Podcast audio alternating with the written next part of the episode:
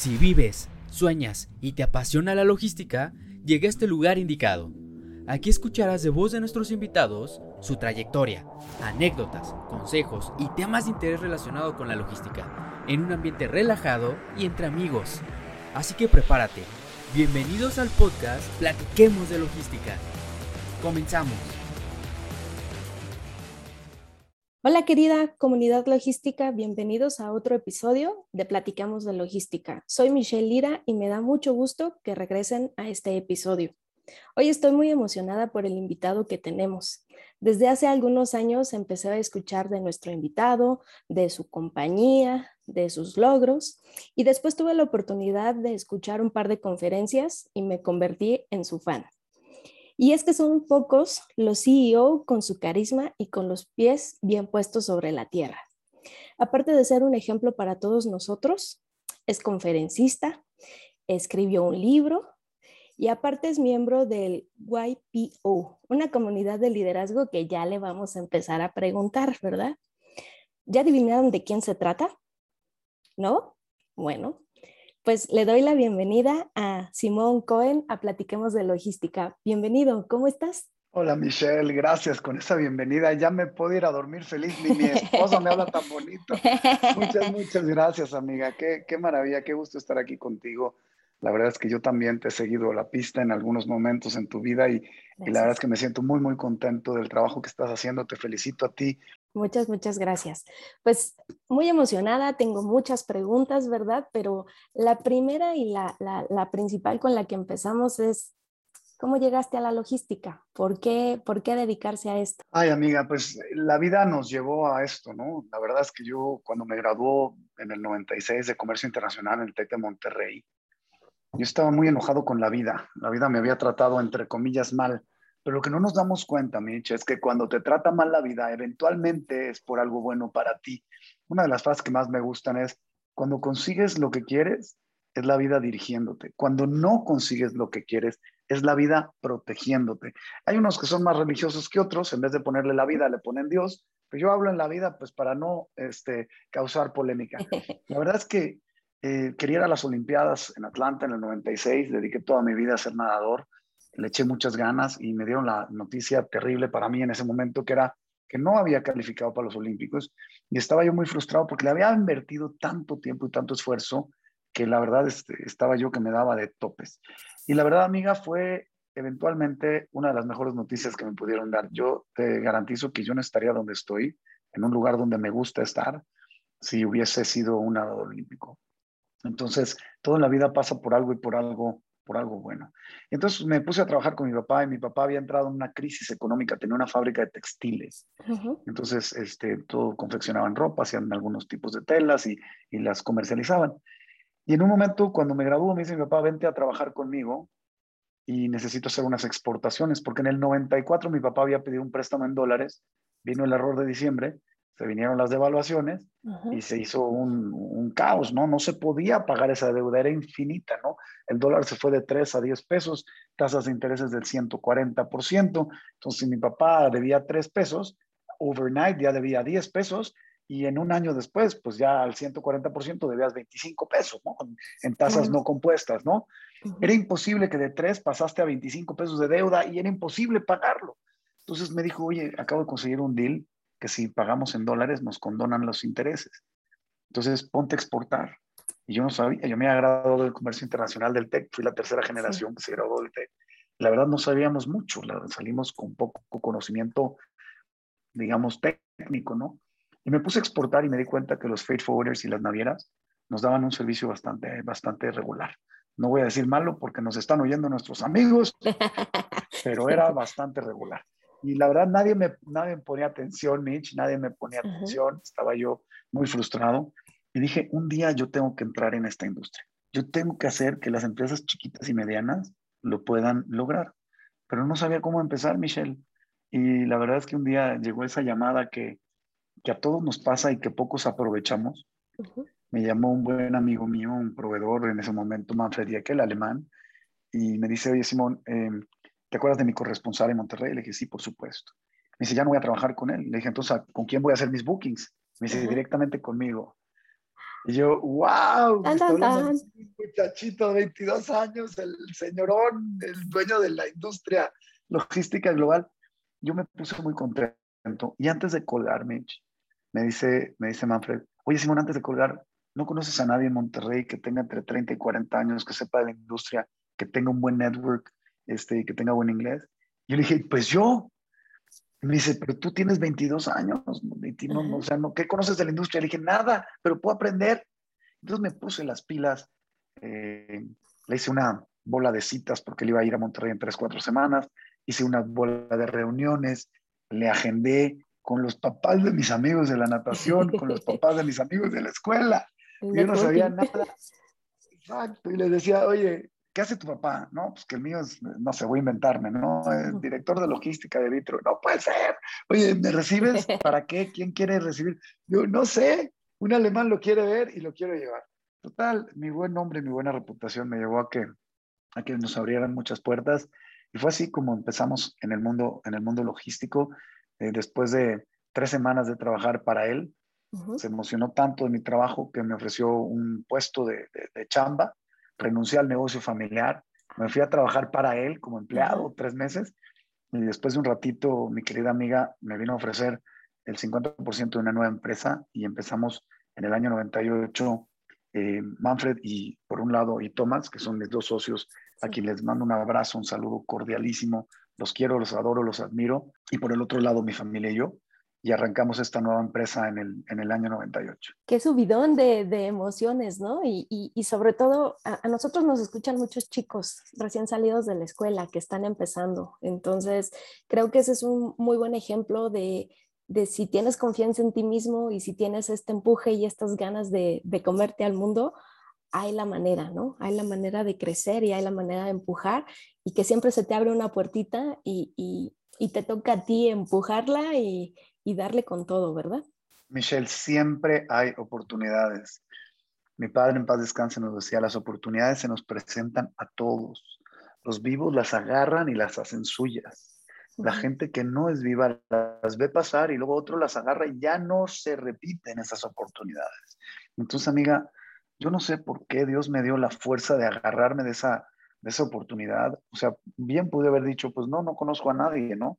Y punto y la verdad es que me, me motivé mucho, me emocioné mucho, lo hice de una manera eh, muy entregada, con mucha pasión, como me caracteriza eh, las cosas que hago en toda mi vida. Yo tenía un entrenador japonés, eh, Noriko Kawai, que también le mando un abrazo, este, que nos decía, muchachito, si va a hacer, hágalo bien. Entonces así les digo a mis hijas, hágalo bien, ¿no? Háganlo bien, si no mejor, pues no, no hay que hacerlo, ¿no? De eso se trata la vida. Y después ya que, que, empezaron a, a, trabajar y empezaron, eh, desde el principio que empezaron a trabajar, tenían como estos planes de, de, conquistar al mundo como lo están conquistando ahora, o se ha ido construyendo sobre la marcha. Fíjate que nuestra meta cuando empezamos, Michelle, era simplemente atender a las empresas chiquitas y medianas, porque no había quien lo hiciera bien. Era muy complicado ser un freight forwarder en ese momento, porque eran los grandes multinacionales o las navieras los forwarders locales eran muy escasos y los que había, la verdad, eran, eran a base de corrupción y, eran a base de trampas, ¿no? Cosa que nosotros nos negábamos a hacer y hasta el día de hoy nos negamos profundamente a hacer. Tenemos una política de cero tolerancia, ¿no? Con esos temas.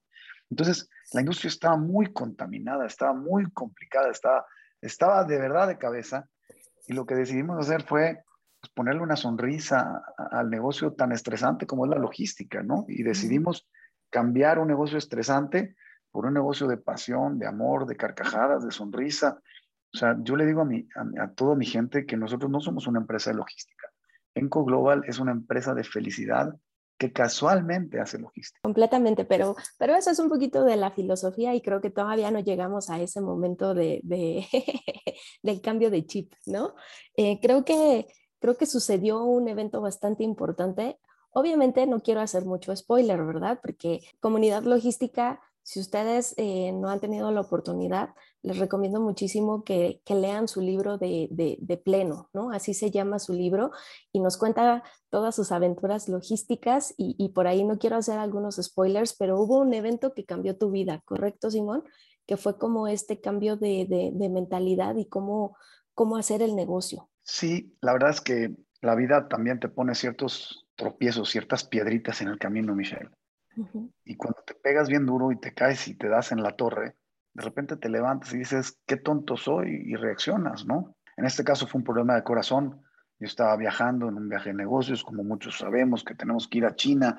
En el pasado íbamos a negociar allá tarifas y, y bueno, cuando estábamos por aquellos rumbos, yo me descuidé muchísimo en mi salud, descuidé mi alimentación, descuidé mis horas de sueño, descuidé a mi familia, descuidé lo más importante que tenemos los seres humanos, ¿no? Que somos nosotros mismos, ¿no? Y nuestras familias. Y de repente me, me, habló la vida y me puso un guamazo en la quijada, ¿no? Y, y, me tumbó.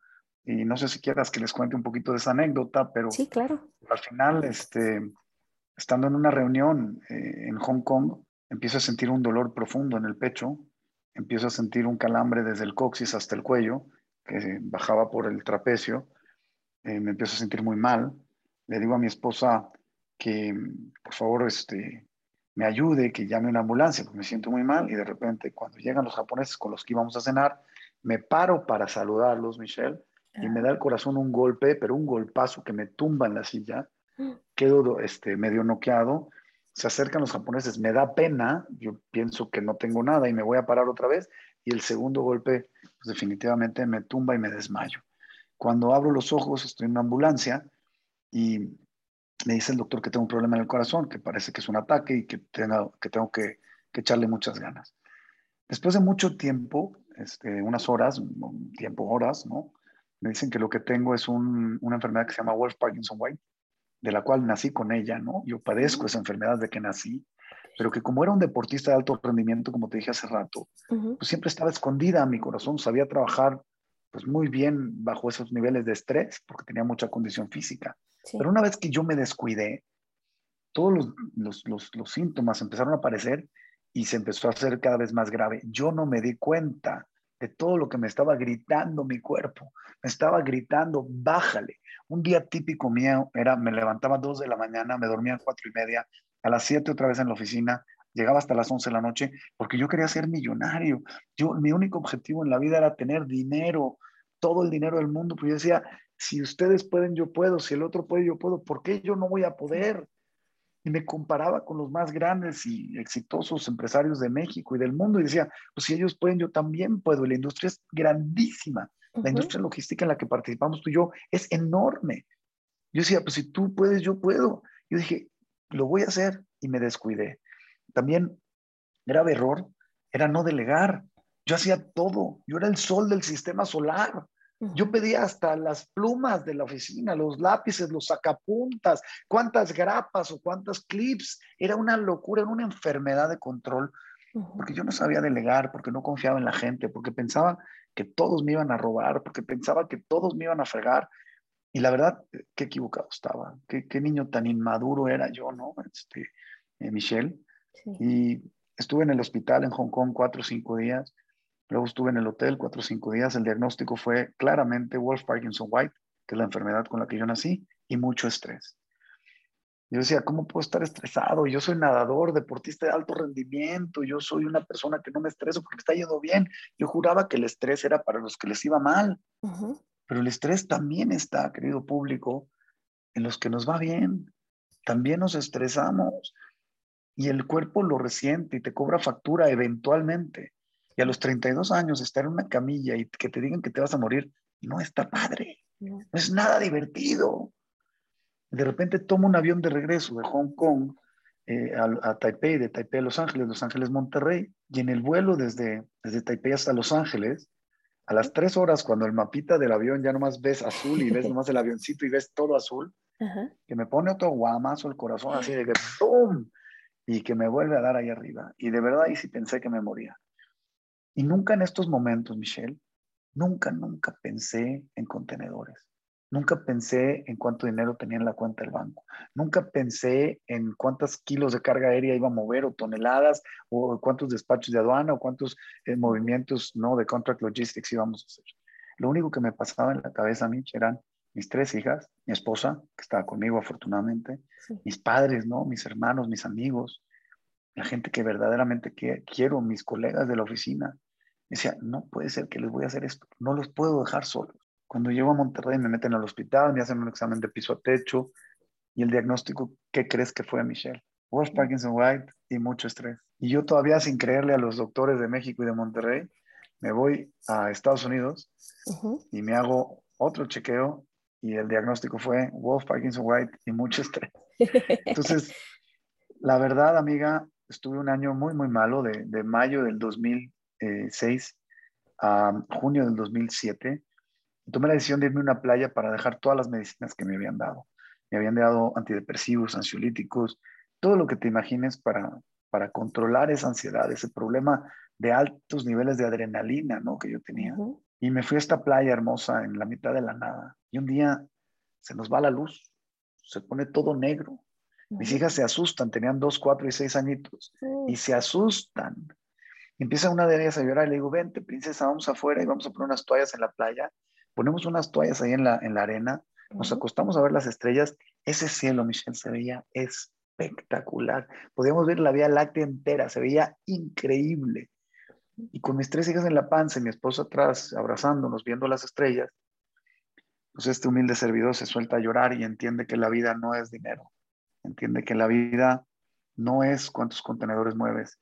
La vida es qué tan feliz eres y qué tan feliz, más importante, qué tan feliz puedes hacer a los demás por tu presencia. Y les prometí a mis hijas, decían, papi, ¿por qué lloras? Les decía, porque no sé qué día me voy a morir, porque me acaban de diagnosticar con una, una enfermedad que me puedo morir ahorita. Pero lo que sí les garantizo es que todos los días que yo esté en este planeta, voy a ser la persona más feliz del mundo o a intentar serlo. Y nada ni nadie se va a interponer en mi camino. Y lo voy a lograr vendiendo contenedores o vendiendo tacos de carne asada en la calle, porque mi pasión es vivir. Y no podemos dejar de vivir para ir a trabajar. Entonces no se puede ser feliz si no eres feliz en tu trabajo, porque pasamos 10, 12, 15 horas ahí. No se puede tener una vida plena si no estás feliz contigo. La vida es muy corta, amiga, para ser feliz solo los fines de semana. Entonces empecé a cambiar todo, regresé y hablé con mi equipo. Les dije, señores, esta tiene que ser la empresa más feliz del mundo para trabajar. Y si le tiramos tal vez a ser la más del mundo, a lo mejor somos la más feliz de la cuadra, pero ya tenemos el problema de felicidad en nuestra sangre. Sí. Eso es lo que queremos, Michelle. Y, y desde ahí nace toda esta filosofía de trabajar con felicidad, de trabajar con un, con un propósito, con trabajar con valores, con una entrega increíble, con toda la vulnerabilidad del mundo, porque somos humanos y nos podemos equivocar. Pero cuando le pones buena energía a las cosas, amiga, las cosas salen mucho, mucho, mucho mejor y más fáciles, ¿no? No, y aparte, digo, a lo mejor la revolución empieza contigo, en tu cabeza, los planes que quieres hacer, pero creo que ahí justo viene la parte del líder, ¿no? ¿Cómo empapas a todo tu equipo de trabajo con esta revolución que tú estás viviendo y que empiezas, yo me imagino, que emanar y que, que empiezas a buscar como objetivos diferentes, los contagias a todos. Entonces creo que esa parte es muy importante y de ahí empezaron ustedes a crear esta filosofía que ha sido como muy eh, galardonada y estudiada por todos lados, ¿no? Que es el High Performance Happy People. ¿Nos podrías empezar a platicar un poquito de, de qué va esta, esta nueva filosofía? Claro, primero déjame te cuento un poquito cómo se contagia, porque no solamente contagio a mis colaboradores. Mi objetivo, mi objetivo está muy, muy claro. Yo quiero contagiar colaboradores, clientes, proveedores, competidores, sus familias y toda la gente que tenga contacto con nosotros. ¿Por qué? Y mucha gente me dice, ¿por qué eres tan bueno con tus competidores? Y la respuesta es muy sencilla porque ustedes también son seres humanos antes de ser competidores. Y porque tú quieres, Michelle, a tus hijos tanto como yo quiero a los míos. Y porque mis colegas se merecen todo mi respeto y cada quien está haciendo su lucha. Pero si nosotros defendemos la industria entre todos, es mejor pelear en una industria grande que en una industria tan fragmentada y rota. Entonces me conviene que tú estés bien y a ti te conviene que yo esté bien. Y en ese procedimiento que hacemos todos, podemos hacer que nuestros clientes reciban un mejor servicio, todos. Porque yo veo todo lo bueno que hacen mis competidores y quiero ser mejor. Y ellos ven lo que hago yo bien y ellos quieren copiarme y quieren ser mejores. ¿Y quién es el beneficiado? El cliente y el usuario final. Entonces, en ese mundo tan maravilloso que vivimos, donde compartimos, o sea, todos mis secretos son públicos. Yo, yo no, o sea, no, no, tendría por qué esconder absolutamente nada, ¿no? De lo que hago. y, y, y, al final, pues, si el que los quiera usar, bienvenido sea, ¿no? Al final eso es. Y yo creo que eso es algo, algo de lo que hicimos. Liderazgo, preguntaba sobre el tema de liderazgo. liderazgo para mí, después de ese evento que tuve, esa epifanía que tuve en el año 2006, empecé a definir qué es un buen líder.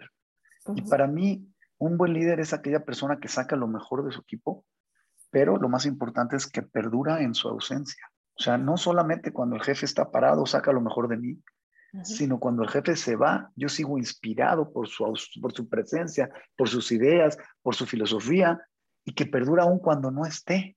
Y eso para mí es un buen líder. Entonces, lo que hicimos fue cambiar la pirámide organizacional.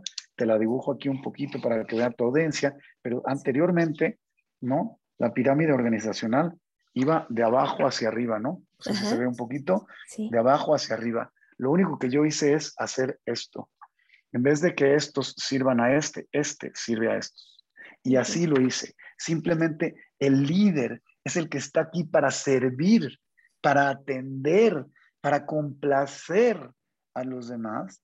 Y entonces cuando lo haces genuinamente, Michelle, entonces ellos sacan lo mejor de sí mismos y tú sacas lo mejor de ti mismo y se hace una barrera inquebrantable, ¿no? Entonces, de ahí nace High Performance Happy People. High Performance Happy People es un nombre que le damos a nuestra cultura organizacional porque pensamos que es única, ¿no?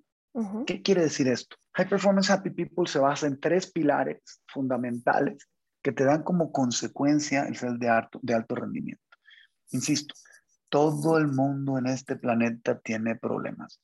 Hay 8 mil millones de habitantes en esta faz de la Tierra y todos tenemos problemas. Todos.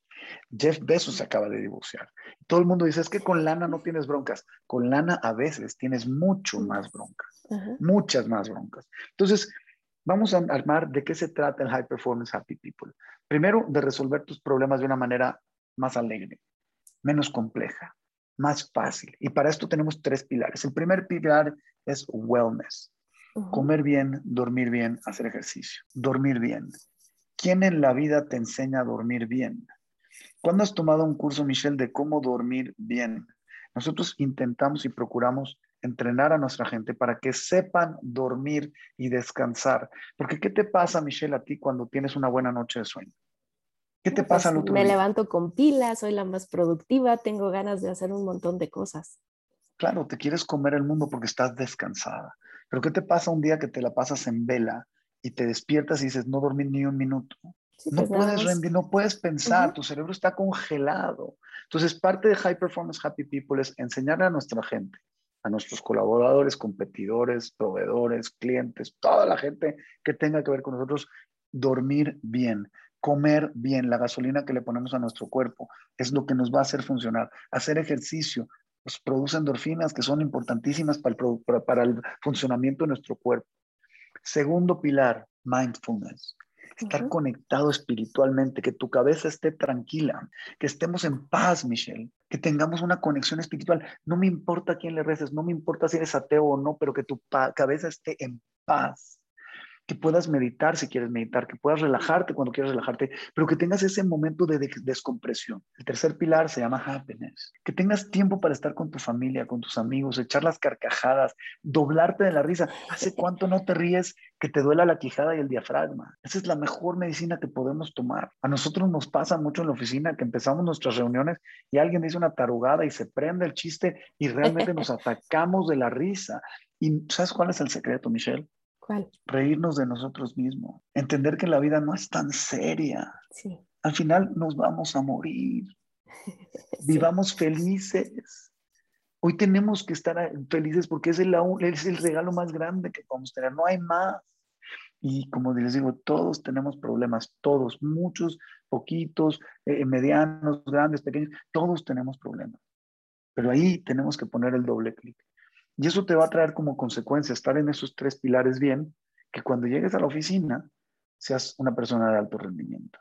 No somos perfectos, pero les ponemos la plataforma a la gente para que su trabajo sea perfecto. Nos equivocamos porque somos humanos, cometemos errores somos vulnerables, agachamos la cabeza cuando cometemos errores. Y sí, sí lo hemos hecho. Y yo en lo personal he cometido muchos errores, pero al final del día el salir de esos y aprender es lo que más nos gusta, porque a veces caes en lo más profundo, porque allá abajo hay algo que tienes que encontrar. Y cuando te equivocas, siempre checa qué lección te dejó ese error. Eso es un poquito high performance happy people. Yo, yo tengo una, una pregunta. Mm, nosotros creo que como logísticos, y, y, y, y, lo tomo también basado un poco en lo que nos estabas platicando, somos de los workaholics, ¿no? Que de repente traemos este ciclo de vida. ¿Cómo rompo ese círculo vicioso de no dormir, de no comer? ¿Qué es lo que me haría falta o, o, qué crees que, que, sería ese detonante? Porque digo, eh, esperar a que me pase algo así fuerte de enfermedad, pues creo que no, ¿verdad? Pero esos son como los wake up call que de repente ya estás como muy en el límite, pero si digamos yo ya me empiezo a sentir cansada, yo solita ya empiezo a identificar que traigo estos malos hábitos de que no duermo, no como, ¿no? Porque las malpasadas en la logística son como muy continuas. ¿Qué es lo que tengo que hacer para poderme salir de ese círculo vicioso? ¿Ser consciente Primer, de eso? Sí, por supuesto, pero primero, lo primero que tienes que hacer, Michelle, en mi punto humilde de vista, es uh -huh. siempre... Eh, ser consciente que aprender de los, de los errores de los demás es lo que te hace a ti brillante, ¿no? Dicen que la persona brillante en el mundo es aquella que aprende los errores de los demás. No esperes a que te pase a ti, por favor. Si a mí ya me dio, ya me di en la madre, perdóname mi francés, pues tú no te des, comadre, no te des, no te tropieces, porque ahí ya te avisé que hay una piedra. Claro. Y que si nos ponemos a trabajar 24 horas, el cuerpo explota. A lo mejor a mí me dio en el tema del corazón, a lo mejor a ti te da otra cosa, y a Juan otra cosa, y a Pedro otra cosa, y a Pancho otra cosa. Uh -huh pero no quieres que te suceda. Aprendamos a respirar bien, aprendamos a controlar nuestro estrés. ¿Hace cuánto no te sientas en tu oficina a respirar? Así, nomás 30 segundos. Respirar profundo por la nariz, inhalar profundo, eh, exhalar eh, por la nariz también. ¿Hace cuánto no lo hacemos? Se nos olvida respirar y el cuerpo le mandas un mensaje de paz, de que todo está bien. Entonces te metes en un círculo vicioso y te metes y te metes y te metes y te metes y te metes. Y cuando te das cuenta estás en el abismo y no puedes salir de ahí, Michelle. Amigos logísticos, por favor, señores, la logística es muy padre, es increíble, pero es infinita. Los problemas no se acaban. Porque cuando es de noche en México es de día en China y cuando es de día en China, de, de noche en China, es de día en Europa. Señores, ¿podemos trabajar 24 horas? La respuesta es sí organícense bien, hagan sus agendas, pongan sus prioridades y vayan resolviendo tema por tema y siempre resolviendo con una sonrisa. Porque hay dos maneras de resolver los problemas, o con una cara larga, enojado y con mala energía, o con una sonrisa y, y buen, buena vibra y las cosas son más fáciles. Entonces tenemos que entender que los problemas ahí van a estar. La logística es infinita. Pon prioridades, pon un principio en final, date tus tiempos para descansar y como dice la canción, work hard and play hard. ¿Okay? Y cuando hay que dormir, duerme. Y cuando hay que jugar, juega. Y cuando hay que chambear, chambea. Y de repente tienes que dejar el celular, déjalo. Y de repente tienes una emergencia a las 3 de la mañana, despiértate, contéstala, resuélvela, pero después duerme y dale a tu cuerpo ese descanso. Porque tener ese balance es lo que nos hace a todos los seres humanos más, más exitosos, más balanceados, ¿no? Valga la redundancia. Sí. Hubo una frase que me gustó mucho en el libro, eh, que, que, que comentabas algo así como de, ¿para qué me preocupo por el pasado y para qué me preocupo por el futuro? O sea, lo que tengo que resolver es ahorita el presente y es donde tengo que estar, ¿no? Entonces, creo que claro. todo esto va ligado precisamente al mindfulness, de que si vas a hacer algo, lo tienes que hacer eh, cuerpo, mente y corazón presente, ¿no? En ese momento. Claro. Hay una palabra que me encanta que se llama ataraxia, ¿no? Y, nadie la sabe, ¿no? Mucha gente no sabe qué quiere decir ataraxia. Ataraxia es la ausencia de problemas, es vivir en el presente. El pasado trae depresión, el futuro, ¿qué le trae? Ansiedad. Vivir en ataraxia es vivir en el aquí y en el ahora. Y es tan complejo eso, porque no te puedes dejar de preocupar por lo que va a pasar mañana, o no te puedes dejar de poner triste porque ayer te pasó algo malo, pero tratar de limpiar un poco tu mente y concentrarte en el aquí y el ahora es muy importante. Y eso es lo que es el mindfulness, ¿no? O sea, a mí me encanta meditar, me encanta ponerme en sintonía y decir, hoy aquí estoy, y hoy quiero estar aquí. Y si no me gusta algo de mi vida, cámbialo, pero no sufras tu vida porque no hay otra. Y, y, este dicho me encanta, dice Confucio, tenemos dos vidas, no una, dos. La segunda empieza cuando te das cuenta que solo tienes una. Oh. Entonces, es impresionante el poder de esa frase. Cuando a mí me dio el telele este en China, yo dije, güey, ¿y si me muero? ¿Y si me muero, qué dejo? ¿Dejo lana? ¿O qué, qué dejo? Dejo sufrimiento, dejo un vacío, voy a ser el hombre más rico del cementerio y eso no quiero. Lo que quiero realmente es dejar un legado y a partir de que yo me he preocupado por los demás, La empresa ha crecido infinitamente. A partir de que yo no busco dinero, me ha caído de verdad una bendición que me gusta compartir y que la comparto con todos los de mi equipo. Y a partir de que busco que tú te rías por mi presencia y que perdone mi sonrisa en, tu en mi ausencia, a partir de ahí he recibido tantas bendiciones que yo las quiero compartir con todos. Entonces, si yo me preocupo por los demás, los demás se van a preocupar por mí genuinamente. Y a la mitad de mi libro les pongo una frase que dice, si te pone feliz el éxito de los, de los demás, lo entendiste todo. Ya no necesitas seguir leyendo, ya te puedes ir a dormir. Pero genuinamente, que yo vea que tú eres exitosa y me ponga feliz por ti, y si es genuino y no es actuado, entonces ya entendiste el mensaje. Algo que me gustó mucho durante la investigación que estuve haciendo es, eres una persona en constante aprendizaje y no aprendizaje de dientes para afuera de, ah, estoy leyendo un libro y nada más. O sea, si eres de los que te metes a tomar cursos y empecé a leer qué cursos de psicología y de soft skills y de comunicación y eh, eso se me hizo bastante padre porque no te duermes en tus laureles, ¿no? Como que, como que te sigues documentando y sigues buscando como de dónde sacar ideas e innovar. Entonces eso se me hizo bastante bueno y creo que es una cualidad que, que deberíamos todos aprender de ti también. Ay, gracias, Michelle. Mira, yo he aprendido de mucha gente que han sido ejemplos para mí, pero el hambre de aprender, híjole, me la sembró mi mamá. Cuando estábamos bien, bien jodidos económicamente hablando, pero no teníamos ni para desayunar, amiga, así, pero bien, bien mal. Mi mamá me decía, aprende mucho para que nunca tengas que volver a pasar por esto. Estudia, estudia, toda la vida estudia, aprende.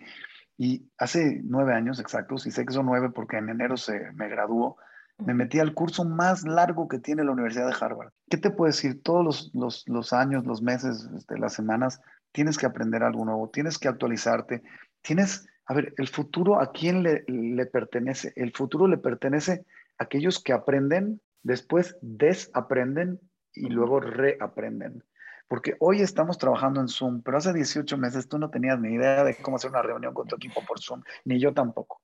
Entonces, desaprendimos las reuniones presenciales y reaprendimos el trabajar por Zoom. Si nosotros logramos, querida Michelle, hacer eso todos los días de nuestra vida, desaprender un mal hábito y reaprender un buen hábito, normalmente vamos a llegar más lejos. Normalmente vamos a ir en, en constante evolución, porque de eso se trata la vida, de crecer. The day you stop growing, you start dying. El día que dejas de crecer, comienzas a morir. Y entonces eso es lo que yo no quiero. Yo no quiero oxidarme. Uno de los conceptos que me encantan y que eso es un concepto muy mío, es que le digo a mi gente que tenemos que tener mucha ambición, pero también humildad. Y me dicen, ¿cómo ambición con humildad? Son como antónimos, ¿no? O sea, ¿cómo podemos tener ambición y humildad al mismo tiempo? Es como ser gordo y flaco. Pues yo les voy a decir cómo. Ambición para crear, para aprender, para desarrollar, para contagiar. Ambición para generar más negocios, una ambición bonita, buena, positiva, pero humildad para saber que no eres perfecto, que no eres arrogante. O sea, la arrogancia es la principal causa de muerte de todas las empresas y todos los imperios. Y si no, que le pregunten a los griegos y a los romanos. Y lo más que se pueda poner los pies en la tierra, mejor. Es difícil a veces, la respuesta es sí. El mundo y el ser humano te llevan de repente a perder el piso, Michelle. Y lo hemos perdido todos. Y yo lo he perdido. Cuando me va bien, pues de repente digo, ay, güey, o sea, qué padre, ¿no? Soy fregón. Y de repente digo, no, no pasó nada. Vamos otra vez a poner los pies en la tierra y a seguir adelante. Sí, leía por ahí una frase que dice algo así como de, el éxito se trabaja todos los días, ¿no? No, no hay prórroga. No hay prórroga. El éxito y en esta vida logística es como andar en bicicleta. El día que dejas de pedalear te caes. Y es una bicicleta de subida porque está de la fregada. Todo el mundo logístico está complicadísimo. Cada día se pone más difícil. Cada día las cosas cambian. Cada día un rato diferente. Cada día un cliente distinto. Cada día un embarque complicado. Pero al final eso es lo que nos apasiona y estamos aquí para eso, ¿no? Enco, como te dije hace rato, Enco es una empresa que, que no es perfecta, que tenemos mucho por seguir creciendo, pero sí te garantizo que es una empresa súper divertida, súper responsable, súper amable, súper amena, eh, súper giver, ¿no? Nos gusta dar en todos los aspectos. O sea, si te pones a ver nuestra fundación en conciencia, si te pones a ver, no sé, cómo compartimos con los proveedores, con los clientes, con los competidores, o sea, la forma en que compartimos es, es, yo creo que es única en, en nuestro país. ¿eh? Sí, sí, porque un dato que me llamó muchísimo la atención es el bajo porcentaje que tienen de rotación de personal. Y en los freight forwarders es como de, es el pan de cada día, ¿no? O sea, es muy raro que no tengas una vacante abierta y, y eso llama mucho la atención porque la gente quiere permanecer en tu, en, en tu empresa, ¿no? Quiere ser parte de pues esa familia. Amiga, somos seres humanos, vuelvo al mismo tema, y tú quieres tanto a tu familia como yo a la mía, eso es, eso es un hecho, ¿no? Y lo único que yo quiero es, cuando la gente entra a trabajar en ENCO, se convierten en parte de mi familia. Y los voy a defender, los voy a cuidar a capa y a espada, porque ellos me están cuidando y defendiendo a capa y espada. Y entonces cuando hay esa amalgama y cuando sientes esa buena energía, que hay muchas empresas en México que lo tienen, ¿eh? no, no somos los únicos, creo que se hace magia. Cuando tú ves por los demás y los demás ven por ti, se hace magia. Y esa magia tiene que trascender. Ahora bien, sí hay rotación, y no somos la empresa perfecta. Vuelvo a verme vulnerable y a decirte que somos una empresa más en el mundo, no somos perfectos. Y sí, la gente se nos va, y sí, la gente de repente nos renuncia, porque este programa, este proyecto no es para todos. La gente a veces le gusta sufrir. Hay gente que no le cuadra el modelo de las risas. Hay gente que son más introvertidos y no le cuadra el modelo de que, de que todos estemos este, como la familia ¿no? contentos y tratemos de hacer las cosas bien. O sea, a ver, eh, y sí, a veces la regamos, y sí, a veces corremos gente, sí. ¿Por qué? Porque pues es una empresa, es un ente vivo. Pero al final lo que hacemos es, si tú fuiste, eres o serás en algún momento parte de esta familia, lo serás por siempre. Así hayas sentado solo un minuto a la empresa, ya eres parte de la familia Enco y ya llevarás ese tatuaje tú por siempre y nosotros te llevaremos a ti por siempre. Y eso es parte de la filosofía. Yo creo que te tienes que preparar porque después de este episodio, cuando salga al aire, van a empezar a llegar muchos currículums. ¿eh? Ay, pues bienvenidos, la verdad, bienvenidos y todos los que quieran venir a aportar, porque nosotros, nosotros no contratamos por aptitud o por conocimientos o por talentos, ¿no? Porque talentos hay muchos en la calle. Nosotros contratamos por actitud. ¿Cómo es la actitud que tienes tú para venir a trabajar conmigo? Si tu actitud es buena, ven y yo te enseño. La logística no es rocket science. No estamos así mandando un cohete a la luna, ¿no? O sea, la logística es simplemente cuestión de actitud y de querer trascender y entregarte a tus clientes y proveedores y lo que tengas que hacer a, tus clientes internos o externos, lo que sea, ¿no?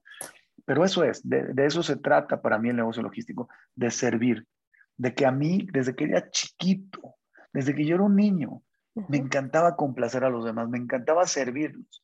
No sé, mis papás me pedían, oye, tráeme algo, y yo pues, preparaba la charola lo mejor que se podía y, y trataba de complacerlos y que vieran, wow, qué cool, ¿no?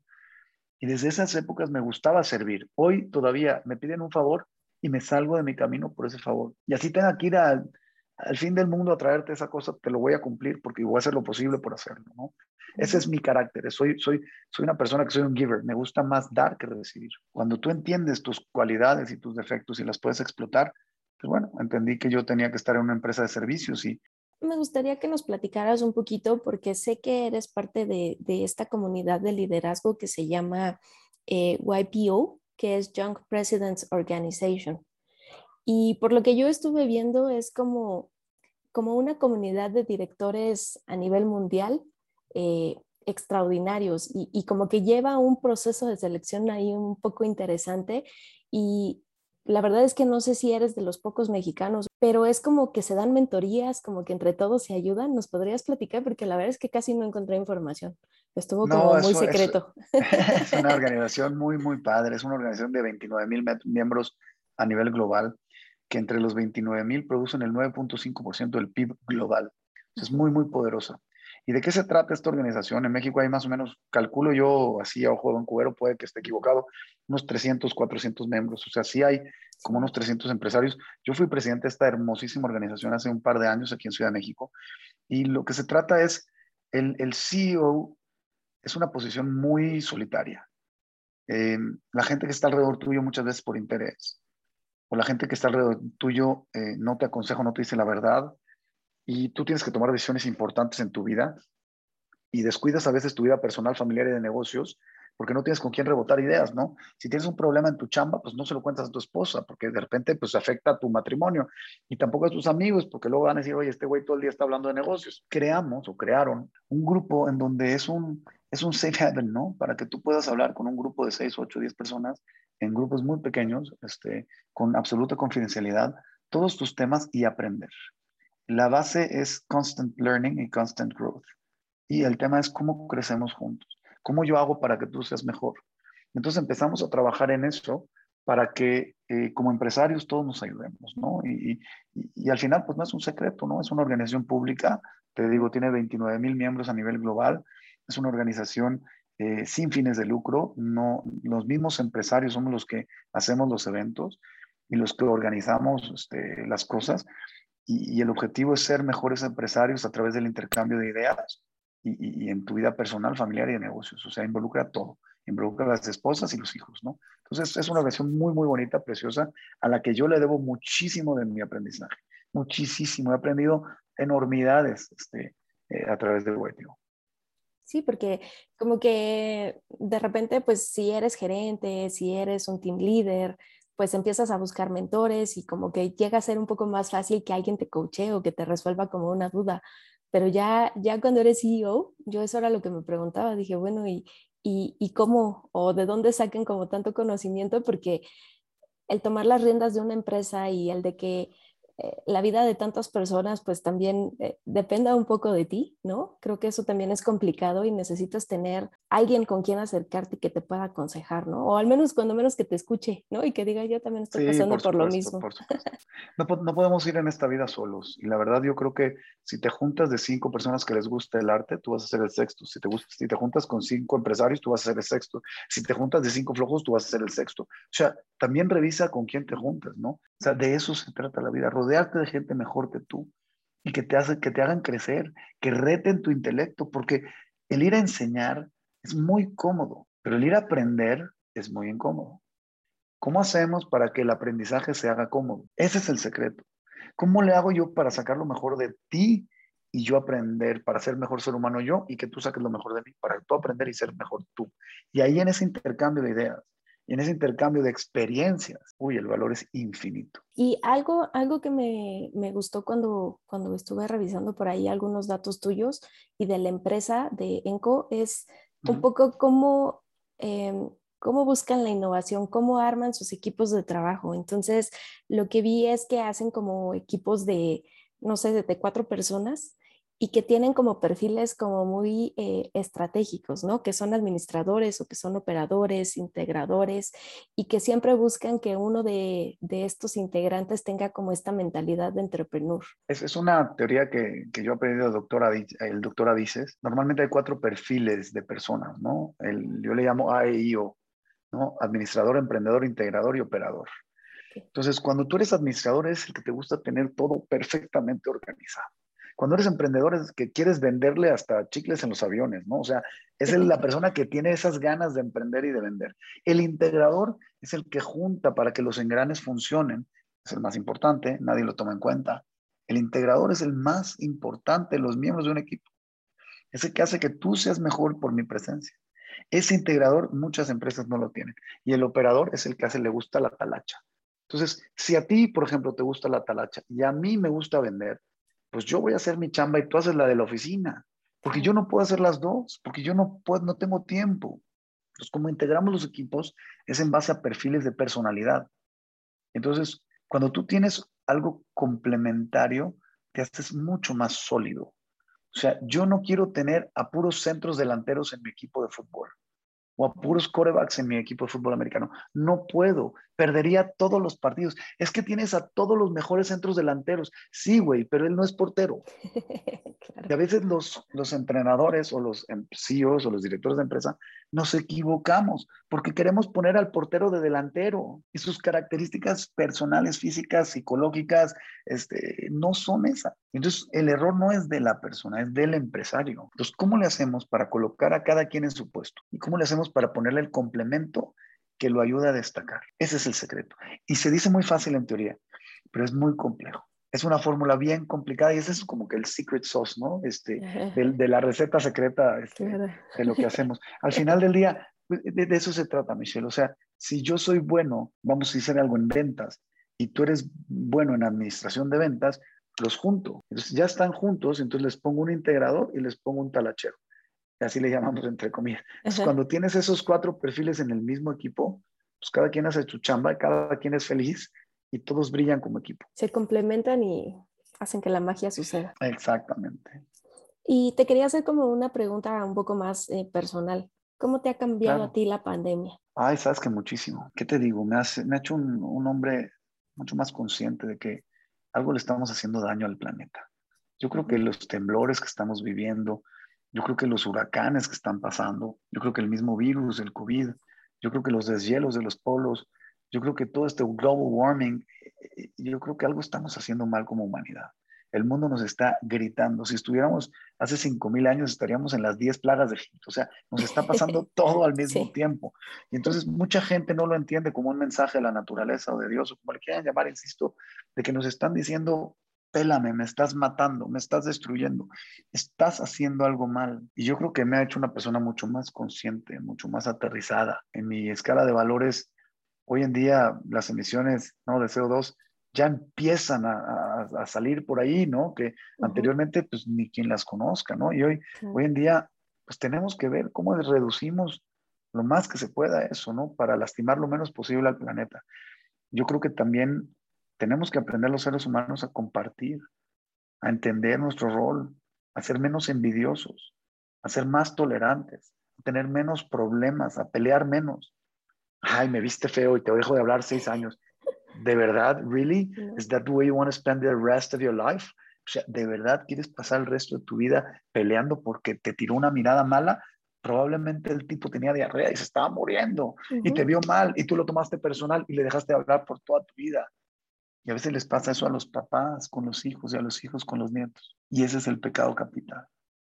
Ahí es donde tenemos que entender que tenemos que mantequillarnos, como dicen mis hijas, ¿no?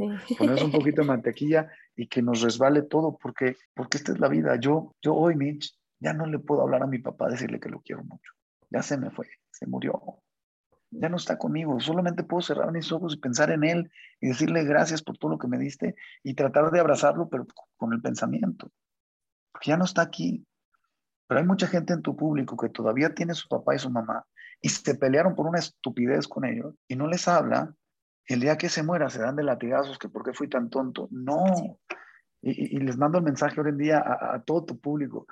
Si tienen a su papá y a su mamá vivos, llámenle ahorita que terminen de escucharnos, a Michelle y a mí, llámenles y nomás díganles gracias y díganles cuánto los quieren, a pesar de sus defectos y virtudes, a pesar de haber hecho todas las cosas bien o mal o regular, no importa, no juzguemos. Simplemente denles amor y es todo, incondicional. Y eso van a ver que va a trascender muchísimo en su vida. Te decía yo al principio que, que mucho tu libro, porque, porque no nada más nos platicas de los logros, no nada más nos platicas como de la parte logística, de las aventuras, de las historias de terror, ¿no? De cuando los embarques no llegan, etcétera, sino justo esta parte familiar. Y, y la verdad es que el, el, eh, el, cachito de lo de el caso de estudio en, en Harvard, lo disfruté mucho porque fue muy bonito el cómo nos estuviste platicando la parte en cómo recibieron los reconocimientos, esos aplausos y que tus papás hayan tenido como la oportunidad de vivirlo contigo. Creo que creo que ahí es donde nos damos cuenta justo de, la calidad humana que tienes, ¿sabes? Y, de lo familiar que eres. Entonces, sí, yo también cuando, cuando terminé de leer ese fragmento donde decía, dale las gracias a tus papás y todo eso, fue muy chistoso porque ya era casi a punto de dormirme, ¿no? Y sí, hablé con mis papás y les dije gracias. Por darme la vida, ¿no? Por, por darme, por permitirme estar aquí, porque les costó mucho trabajo a los papás educarte y criarte y hacer que tú crezcas y que estés donde estés.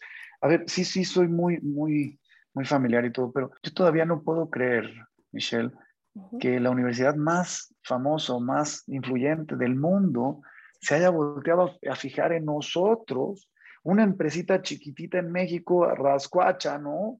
Que tenemos algunos valores y tenemos una forma de vivir, sí, está muy cool, pero, pero todavía no puedo creer que hicieron un documental, una película de nosotros, no lo puedo creer. Y de repente cuando me dicen, oye, es verdad, les digo, es que sí es verdad y no me la creo. Y, que me haya entrevistado Deepak Chopra o que me haya entrevistado David Meltzer o que haya estado, no sé, con, con, con, gente como Joe Dispenza o con esos grandes gurús de la felicidad del mundo. A ver, digo, hay cosas que no puedo contar porque son sorpresa, pero, pero hoy en la mañana hablé con la gente de Deepak Chopra. Voy a entrevistar a Deepak Chopra en dos semanas. Wow. O sea, imagínate, él ya me entrevistó a mí de mi libro y ahora me toca a mí entrevistarlo a él, a este genio gurú de la meditación a nivel global. O sea, yo todavía no entiendo por qué el hecho de que yo quiera ser feliz me ha traído tanto éxito. Y, éxito, ¿qué se refiere al éxito? Esa satisfacción interna que tengo, porque tengo mucha satisfacción. No estoy hablando de éxito económico que quede muy claro. Es una satisfacción interna de llenar un hueco que, que son tus metas y las vas consiguiendo. No debería de ser, Michelle, y te lo pregunto a ti y a tu auditorio. No debería de ser esa la constante, amiga. Que todos querramos ser felices. Entonces, cuando me dieron el reconocimiento The Most Trusted CEO de México, yo decía, ¿por? ¿Por qué a mí? Me decían, es que tú quieres ser feliz. Y yo, ¿a poco tú no, güey? O sea, todos queremos ser felices. Pero me dice, sí, tú lo trasciendes y lo contagias, muy padre. O sea, qué cool que yo lo hago, pero debería de ser la constante. Debería ser, no, no, no, no debería ser la excepción. Claro. Entonces, todos deberíamos de ser the most trusted CEO de México, ¿no? O del puesto que quieras, porque todos queremos ser felices. Yo todavía no conozco a una persona en el mundo que yo le pregunte, oye, ¿quieres ser feliz? No, yo quiero ser un amargado y quiero sufrir. No conozco a una. Digo, habrá algunos, ¿no? Por supuesto, hay de todo en esta viña del Señor, pero a ver, chava, tenemos que entender que la vida es muy corta y que estamos aquí un pequeñito lapso de tiempo y que nos tocó una bendición de nacer. Hay que gozarla, hay que vivirla y el día que nos toque irnos, irnos sin remordimientos, ¿no? Qué triste es que, que sea raro que, que, que, solo tú seas feliz, ¿no? ¿Estás de acuerdo? O sea, me, pone, me pone así hasta contrariado y le digo, o sea, cuando me entregan premios y, y la verdad es que tengo muchos, gracias a Dios, de veras me sorprende todavía que, que, que, quieran darle premios a la gente por ser feliz, ¿no? Por tratar de hacer las cosas bien o por no ser corrupto. O sea, ¿what? O sea, ¿por qué? O sea, a mí me encanta, de verdad, me fascina todo este tema de, de, tratar de contagiar y de compartir esto. Y por eso escribí el libro y, por eso doy tantas conferencias y, he dado conferencias desde 100 personas hasta 20 mil personas. Este, me encanta, me fascina contagiar esa energía porque creo que la vida te pone ciertos retos y tú sabes si los agarras o no. Y entre más los agarras, más te curtes y más creces como ser humano. Y ese constante aprendizaje es el que nos lleva a sobresalir y eso es lo que yo le exijo y le pido a mis hijos y a mis hijas y le pido a mis, a mis colaboradores, es no dejen nunca de aprender, nunca, nunca. Del tema que te guste, el tema que quieras, ya sea de logística o ya sea de plantas, no, no importa lo que quieras aprender, pero aprende algo nuevo para que seas una mejor, una mejor persona. En tu bola de cristal, ¿cómo ves que va a venir el siguiente año para la logística? ¿Tú crees que cambie? ¿Tú crees que va a seguir constante cambio? ¿Crees que en algún momento las tarifas se estabilicen y regresamos a lo que éramos antes? ¿O, o realmente crees que, que, que, ya llegó todo como para hacer una innovación completa y que vamos a empezar a escribir un capítulo nuevo de la logística? Ay, Miche, esta respuesta me tardaría como una hora. Voy a tratar de ser breve porque porque sí quiero explicarles bien. Yo tengo una filosofía. Lo único que yo sé, estoy seguro de lo que te voy a decir, es que lo que te diga voy a estar mal. Eso es lo único que estoy seguro, ¿no? Pero te voy a platicar mi hipótesis, ¿no? Esa es mi hipótesis. Para entender lo que está pasando hoy, primero tenemos que entender lo que pasó anteriormente, ¿no? Esa consolidación de la industria marítima, gracias a la sobreexplotación que tuvieron los clientes finales de los navieros, no de, no de los freight forwarders, de las industrias navieras, sea, donde hubieron, hubo muchísima presión por bajar tarifas. En un momento dado, en octubre del 2016, las tarifas costaban 50 o 100 dólares, ¿no? Incluso gente llegó a pagar cero, cero flete, ¿no? O sea, en 2016, hace cinco añitos, tus tarifas de China a México valían cero o cercano a cero. Eso es tan grave como que valgan ahorita 17 mil o lo que valgan, ¿no? O sea, es grave, gravísimo. No está bien estar en ninguno de los dos extremos. Entonces, ¿qué pasó con las líneas navieras? La quiebra de Hanjin trajo una, una ola de consolidaciones en la industria. Desapareció SSNI, CCAB, APL, este, muchas navieras importantes que daban servicio a México desaparecieron, se fueron. Y los grandes corporativos que compraron estas otras navieras, insisto, Hamburg Sud y muchas otras, ¿no? Que ya no existen como empresas independientes, sino son parte de un, de un gran corporativo, se empezaron a consolidar. Hoy en día el mundo depende de tres grupos marítimos solamente. Hay tres grandes alianzas y eso es todo lo que hay. Entonces el problema de seguir empujando precio, precio, precio, precio, precio, precio, de un chicotazo y hoy en día están las tarifas en 15 mil dólares. Estoy hablando números, insisto, al aire. Entonces, ¿qué es lo que está pasando? Viene COVID, viene esta oportunidad de que el mundo se destruya. Los, los, contenedores en abril, mayo y junio dejan de fluir en el mundo del 2020 y de repente se dan cuenta que la única manera es que sigan importando y todos traen eh, Black Friday y, diciembre al mismo tiempo. Las terminales empiezan a trabajar al 30%. Entonces, si tienes un servicio que es un loop, entonces vamos a hacer un servicio muy sencillo que tienes origen Ningbo, destino Long Beach, dos barcos de ida, dos de regreso, uno cargando, uno descargando. De repente la terminal de Long Beach se tarda en descargar. Bajan sus ritmos de carga al 30%, se atoran los seis buques de ese lado y la producción en China, ¿qué pasa? Sigue, Siguen produciendo las fábricas. Entonces, cuando el primer barco regresa, vamos a suponer que es un barco de 10 mil teus, regresa, ya hay 50 mil esperando. Y lo único que puede hacer ese barco, por más que le eche ganas, es cargar 10 mil. No puede cargar 50 mil porque es un barco. Entonces se lleva 10 mil y llega el otro, y cuando llega el otro, ya hay 60 mil esperando. ¿Y qué puede hacer ese barco? Cargar 10 mil. Y entonces el problema es infinito. ¿Cuándo se tranquilizó un poquito el problema? Con las dos semanas del Chinese New Year. Cuando dejan de producir los chinos esas dos semanas, empiezan a acomodarse las rotaciones y viene el guamazo de Canal de Suez, y viene el guamazo de Shenzhen, ¿no? De Yantian, que estuvo cerrado, y viene el guamazo en Ningbo. Y entonces, ¿qué es lo que pasa en el mundo? Bajan la, el problema son las terminales, es lo que la gente no acaba de entender, porque les decimos, oye, es que contenedores, ¿dónde están? ¿Desaparecieron o qué? Los contenedores ahí están. Están desbalanceados. ¿Por qué están desbalanceados? Porque la terminal no termina de cargar. Y espero que mi explicación esté suficientemente sencilla para que todos los que me estén entendiendo, eh, escuchando, me entiendan. Porque al final del día, ¿esto cuándo va a acabar? Estos, estos ciclos son muy largos, porque el barco no le cabe más carga, porque no puede llevar más vacíos de regreso. No puedes, le caben 10 mil, son 10 mil. No puede llevar en un barco 20 mil, le caben 10 mil. Estoy inventándome el número de la capacidad del barco, ¿no? Entonces, ¿qué, ¿qué es lo que veo yo a futuro en el tema logístico? veo una recuperación ah, de las tarifas hasta mediados del año que entra. ¿eh? O sea, eso es lo que yo veo. No se van a quedar tan caras, pero pues se van a recuperar y se van a estabilizar en niveles de 5, 6, 7 mil dólares, 8 mil. Pero nunca vamos a volver a ver, creo yo, fletes de 500 dólares. Yo creo que no va a pasar eso. ¿Por qué? Mucha gente me dice, oye, pero van a entrar en el 23 los barcos nuevos. Sí, pero tienes las regulaciones del IMO, y tienes todo el tema de, los, de la contaminación y de las huellas de carbono. Entonces los barcos que tenemos hoy van a tener que ir más lentos por regulación internacional. Y esos ciclos que ustedes están haciendo, que estás viendo, se van a demorar más. Y el barco que hacía 11 días a Long Beach, ahora va a ser 15. Tú necesitas un barco más para hacer los mismos servicios. Entonces la capacidad que le van a meter, inyectar al sistema, no es suficiente para el slowdown que están teniendo y para el scrapeo ¿no? El desecho de los barcos viejos. Entonces, creo más o menos por ahí, los fletes, eh, como te dije, seguramente estoy equivocado con lo que te voy a decir, pero yo calculo que va a haber una recuperación después del año nuevo chino, van a bajar un poco, van a acomodarse un poco, van a volver a subir, y en junio, julio, si no vuelve a haber una tragedia de COVID, si no vuelve a haber una terminal cerrada, y si no vuelve a haber un problemita en alguna huelga, va a haber problemas. Otra cosa que es muy importante para tu auditorio que sepa.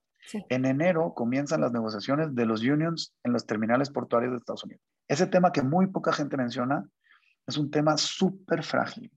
Porque si estos güeyes no se ponen de acuerdo de los estibadores en Estados Unidos y paran el puerto un día, no estoy hablando de un mes, un día, se destruye la cadena de suministro otra vez en torno. Es el impacto que vamos a tener. Y entonces los estibadores saben del poder que tienen y están negociando condiciones absurdas, carísimas, que se va a ver reflejado en los precios. Ahora bien, también esto es una consecuencia del exceso de inyección de efectivo que tuvieron en el mundo. Muchos países inyectaron efectivo y hay un, exceso de flujo. Entonces esto está creando una hiperinflación, falta de mano de obra. La gente tiene dinero y lo quiere gastar y no hay productos.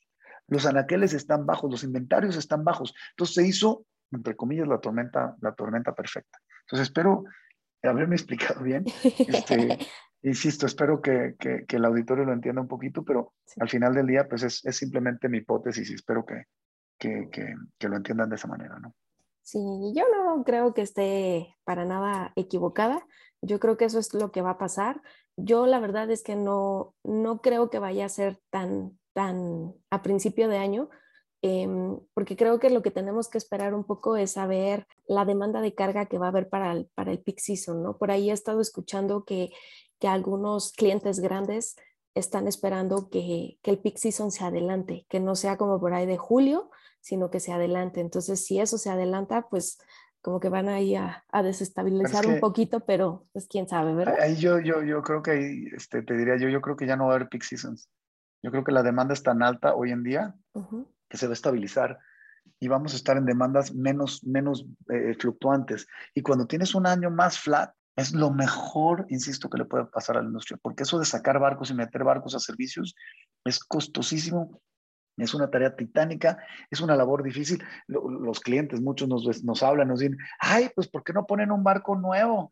Pues, porque no hay, pues, porque no hay. El 100% de la flota que puede cargar contenedores hoy en día está ocupada, o 99.6%, ¿no? Entonces, lo que no estamos entendiendo, por ejemplo, gente que tiene muchas exportaciones. Esas exportaciones dicen, ay, es que yo antes pagaba 100 dólares de expo hasta China. Pues sí, pero ya no. Porque si tú ahorita tienes un barco que cubre la ruta, digamos, México-Brasil, y no le subes las tarifas a niveles de Asia, te quitan el barco. Y lo que va a pasar es que ya no tiene servicio a Brasil. Y ya no hay, porque no hay más barcos. No es de que puedes salir al mercado y decir, hey, ¿quién tiene un barco más? Ah, aquí tengo uno de 10 mil pesos estacionado. Ya no hay. Y si te lo quitan del loop, lo pierdes para siempre. Entonces, ¿qué va a pasar con la tarifa Brasil? En vez de costar 2 mil, va a costar 10 mil. Los clientes tienen que entender que tenemos que ajustar por el bien del mercado a largo plazo. Eso es lo que tenemos que tratar de hacer. Ajustar a la medida de las posibilidades, pero no, no, no podemos estar pensando en fletes de 100 dólares nunca más. Eso es lo que, lo que yo pienso, ¿no? Sí, que es creo que la parte que, que nos hace falta en la, en la cadena, ¿no? Eh, las navieras se están adaptando, los forwarders nos estamos adaptando y el cliente es el que también tiene que adaptarse y dar como ese salto de fe y empezar a cambiar la forma en cómo eh, manejan sus embarques, porque yo todavía sigo viendo como que, em, pero ¿qué tarifa? Pero primero, a ver, dame la tarifa y, es como de ahorita lo que necesitas es el booking, ¿no? Eh, entonces, como que esa parte todavía nos falta un poco como de adaptabilidad. y, no, los culpo, Mitch, y no los culpo, porque la verdad es que hay productos que no aguantan fletes de este tamaño, no los aguantan. Y, y, hay gente que no está pudiendo pasarle al cliente final sus aumentos de precio. Pero insisto, lo peligroso de esto es el efecto inflacionario que está causando esta inflación que está generando el exceso de liquidez en el mundo, y a lo mejor suena, eh, suena muy rimbombante, pero es muy fácil. Tú juegas Monopoly y en vez de jugar con billetes de 100, juega con billetes de 1000. Y al final, pues en vez de costarte una propiedad 200, te va a costar 2000. Y ese es el problema. Imprimieron mucho dinero los gringos, mucho, mucho dinero. Una persona desempleada en Estados Unidos que está, o sea, desempleada, les pagan 3.500 dólares al mes. El 80% de los mexicanos o 90% de los mexicanos no los gana. 3.500 dólares por no hacer nada. Entonces tú vas a un restaurante y no hay meseros, no hay quien limpie los tratos, no hay, porque prefieren estar de flojos, tirados en su cama, viendo tele y ganando 3.500 dólares que estar trabajando. Entonces ese exceso de liquidez, ¿a dónde se va? Compran en Amazon, compran en cadenas, en Walmart, van y compran en alto, en, ojo, las cadenas de alto precio como Louis Vuitton, Chanel, este, Gucci, todas esas, tienen ventas récord históricas, porque la gente que no tiene nada recibe 3.500 dólares y como esto es aspiracional, va y lo compra. Se compra una cartera de 3.000 dólares porque no le costó trabajo. Ese es un problema de hiperinflación que va a venir en el mundo y que yo sí estoy un poquito preocupado. Y que eso creo que lo vamos a empezar a ver a partir del siguiente año, ¿no? Ya con más fuerza. sí, yo creo que ya lo estamos viendo. ¿eh? Ya, ya, empezó, ya empezó ahorita los precios están carísimos en todos lados. Tú vas a cualquier restaurante en Estados Unidos y te cuesta el doble de lo que te costaba el año pasado. Las cosas, no había coches. O sea, tú quieres comprar un coche, no hay. La escasez de chips, de microchips, es un problema global gravísimo. O sea, Toyota acaba de cerrar una planta, la bajaron al 40% de su producción porque no tienen chips. Increíble, es una locura lo que está pasando. Sí, que, que nunca lo hubiéramos previsto, ¿verdad? jamás de los jamás.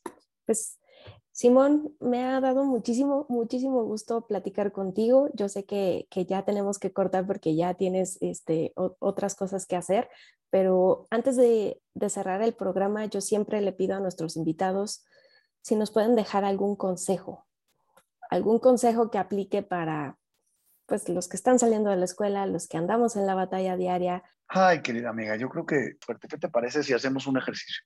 Sale. Vamos a sacar mi libro, vamos a sacar pleno. Ajá. Y dime una, una página aleatoriamente de la página, déjame te digo qué página empieza el libro, del el día cero, que es el primer capítulo, que es la página 34 a la página 200, a la página 232. Entre la 34 y la 232, dime un número el que tú quieras. 130. 130. Vamos a la página 130. Y la página 130 dice, recuerda que nadie puede arrebatarte lo que pongas en tu mente. Pueden quitarte todo, menos una cosa, tu actitud que tomas ante el conjunto de circunstancias. Por más frustrante que sea la situación, somos libres de decidir nuestra actitud ante ella y nuestra forma de reaccionar. Esto es un quote de Víctor Frankl, el autor eh, del libro El hombre en busca de sentido. Y estamos hablando en este capítulo de actitud. O sea, nada ni nadie te puede arrebatar lo que pongas tú en tu cabeza, ¿no? Vienen em, otras dos eh, frases subrayadas.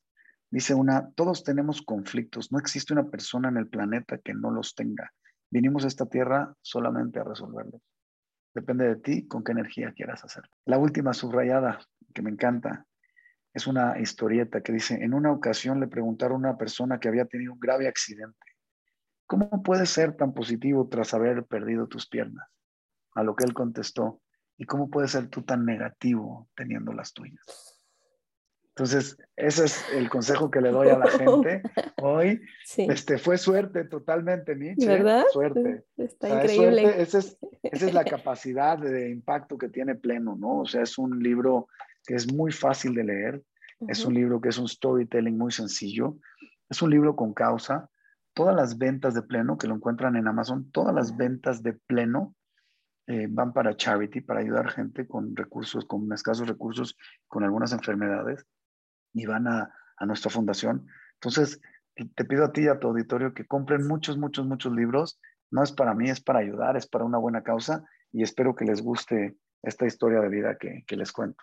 Sí, claro que sí. Yo le pido a la comunidad logística que esté como al pendiente, porque yo voy a regalar dos libros. Vamos a hacer por ahí una trivia, ¿no? Con todo esto que hemos estado platicando, para regalar dos libros, porque la verdad es que vale muchísimo la pena.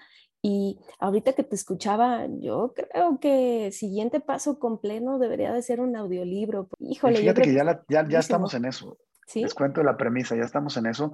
Lo único que estaba esperando es tener tiempo porque quiero yo leer el libro. O sea, no quiero que sea la voz de nadie más, de un locutor o algo. Quiero ser yo mismo y lo tengo que grabar en inglés y en español. Ya tengo la versión en inglés, el inglés se llama Fulfilled. Te quiero dar la buena noticia de que no vamos a regalar dos libros, vamos a regalar cinco libros. Yo voy a poner los otros tres y los cinco los vamos a mandar autografiados. Si todos quieren, con mucho gusto se los firmo, con mucho gusto.